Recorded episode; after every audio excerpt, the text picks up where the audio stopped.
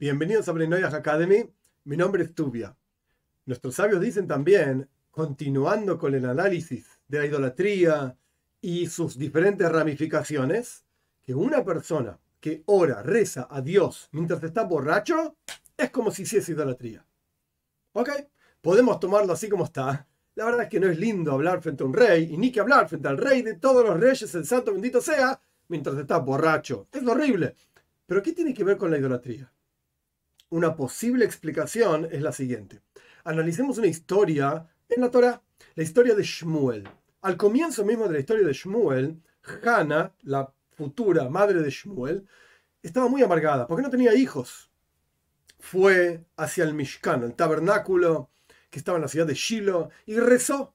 Y rezó y pidió y pidió a Dios, dame un hijo, dame un hijo. Y el texto cuenta que ella hablaba sus labios se movían, pero no se escuchaba lo que, lo que decía. Eili, que era el sumo sacerdote en ese momento, estaba mirando a Hannah. Y ella, amargada, como que decía, no se escuchaba lo que decía. Y pensó que era una borracha. Y se acercó y le dijo, ay, ¿por qué sos una borracha? Venís acá, es, un asqueroso, ¿qué estás haciendo? Etcétera, etcétera. Podemos decir que, ok, es feo rezarle a Dios mientras estás borracho. Como dijimos antes, hablar con el rey, con el rey de todos los reyes.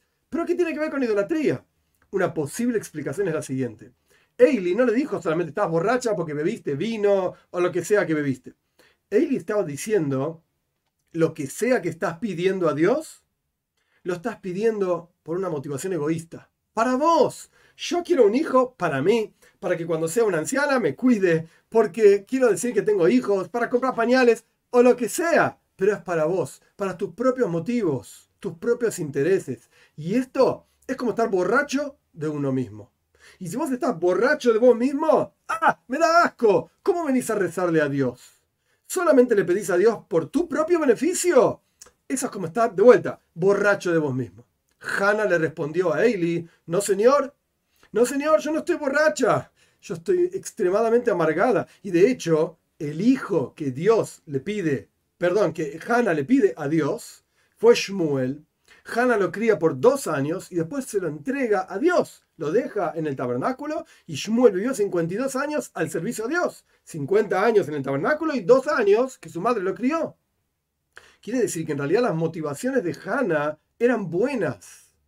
Eli pensó que ella estaba borracha de sí misma, pidiendo para ella. Hannah le explicó de ninguna manera. Entonces quizás Aquí podríamos encontrar algún tipo de explicación de por qué nuestros sabios dicen que una persona que reza a Dios borracho es como si hiciese idolatría. Porque el concepto es idolatría de sí mismo. Estás borracho de vos mismo. Solamente le pedís a Dios porque yo quiero dinero, porque yo quiero salud, porque yo quiero alegría, porque yo, yo, yo y después yo. Esto es una forma, algo que se desprende del concepto de idolatría. No nos, entre comillas, emborrachemos de nosotros mismos y luego vamos a pedirle a Dios todo lo que nosotros consideramos que tenemos que tener. ¿Acaso Dios no sabe lo que tenemos que tener? De cualquier manera hay que pedir, pero el punto es no pedir para nosotros, sino pedir para servir a Dios, como Hannah pidió un hijo para que sirva a Dios durante toda su vida. De la misma manera, todo lo que le pedimos a Dios en el rezo, etc., tenemos que pedirlo para Dios para poder llevar el mundo a la plenitud, que esta es la razón por la cual Dios quiere crear el mundo, que su presencia esté revelada, etc.